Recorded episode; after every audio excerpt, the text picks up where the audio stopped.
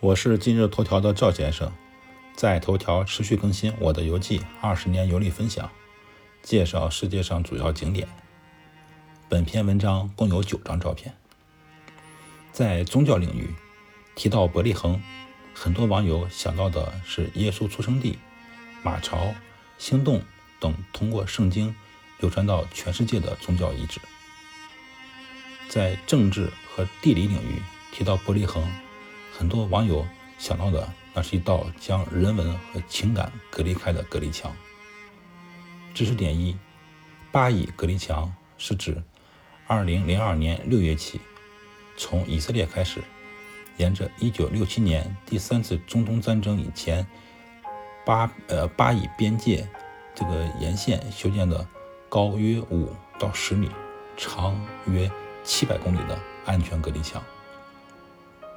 以色列政府修建这道安全隔离墙，要将约旦河西岸的巴勒斯坦自治区与以色列完全叫做脱离接触，以阻止巴方的积极分子越境袭击。巴方这边的墙体有大量的涂鸦，这道现成的大画板成为西方和这个支持巴方的这些外国艺术家他们表达政治诉求的舞台。知识点二。著名的阿拉伯妇女的巨幅画像，脸上露出的灿烂笑容，反而让人不寒而栗。妇女的笑容与手持长枪的士兵鲜明的对比，战争与和平现实的写照。这里肯定经常有中国人来参观。我拍的照片中有一个大大的被红色圆圈圈起来的“猜”这个字，不知道这是一个调侃，还是表达政治诉求。当然，还有四个中国字，叫做“清河皇帝”，我也不知道什么意思。不过北京有个地方就叫清河。据导游说，在巴勒斯坦的许多地方，民众在每周五做完礼拜，都会到隔离墙前去抗议，经常和以军爆发冲突，造成人员死伤。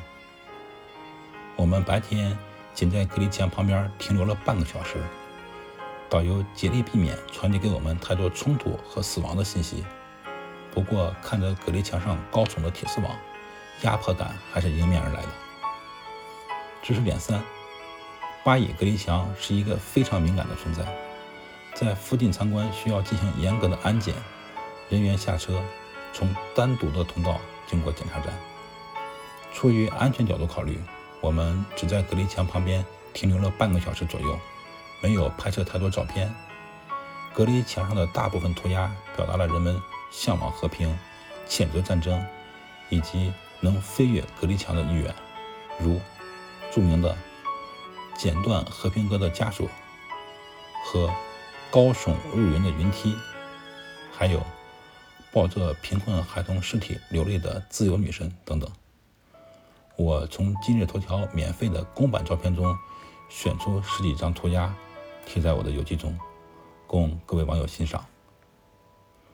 我是一介草民，不懂政治，不懂世界格局，但在巴勒斯坦伯利恒一家餐厅看到了下面这样一幅著名的合影，也就是前以色列总理拉宾和巴勒斯坦地区领导人阿拉法特的合影。巴以曾经尝试过和平，奈何天时、地利、人和三个条件都不成熟。最后，也只能对着照片高喊口号：“愿世界和平。”赵先生，二零二一年十一月十日。